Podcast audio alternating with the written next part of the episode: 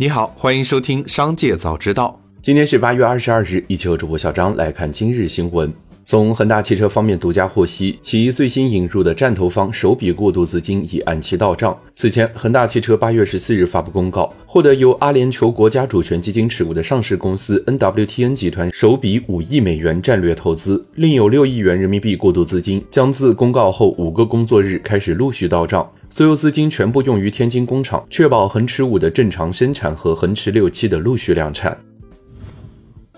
从知情人士处了解到，东方甄选已决定入驻淘宝直播。目前，公司正在组建淘宝直播相关团队，且已经初步找好商品供应商，最快将在本月底开播。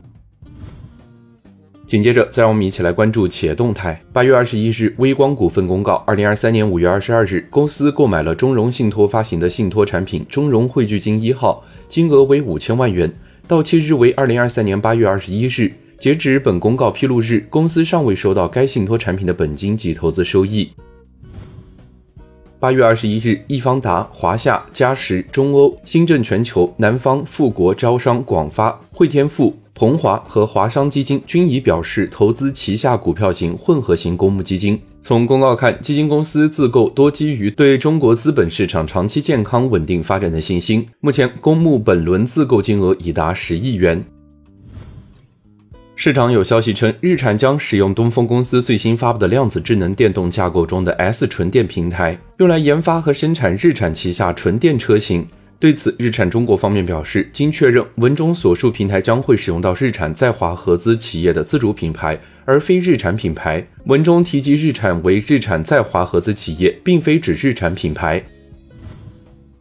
美国缅因州总检察长办公室发布通知，特斯拉公司在今年五月份发生的数据泄露事件影响了超过七点五万人，其中包括与员工相关的记录。这起事件源自内部员工的不当行为。据特斯拉此前发给员工的通知中表示，被泄露的特斯拉文件包含一百 GB 的机密数据，其中包括员工的姓名以及如地址、手机号码和电子邮件等联系信息。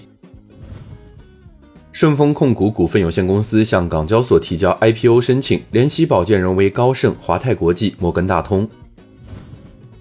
八月二十一日，京东官微宣布，京东近日启动二零二四届校园招聘，面向在校学生提供超过一点五万个岗位，其中包括超八千个应届生就业岗位以及近七千个实习岗位。据京东方面介绍，无论是正式招聘岗位还是实习岗位，此次校园招聘均为行业最大规模。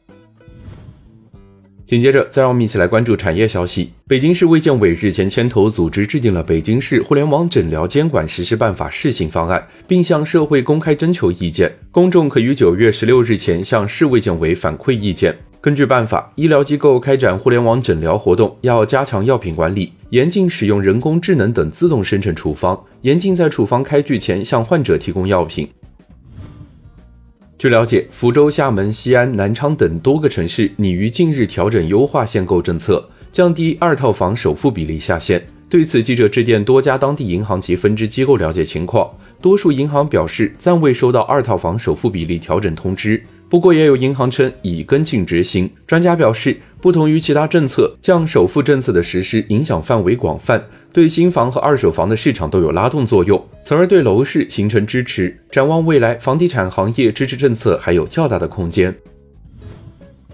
商务部、国家发展改革委、金融监管总局发布关于推动商务信用体系建设高质量发展的指导意见。鼓励金融机构以销售数据、应收账款、信用保险保单等为基础，开发适合中小微商贸流通企业的专项信贷产品，缓解融资难、融资贵问题。积极运用全国一体化融资信用服务平台网络，以多种方式为外贸企业融资提供增信支持。鼓励金融机构加大对中小微外贸企业进出口信贷投放。以上就是今天新闻的全部内容，感谢收听，让我们明天再会。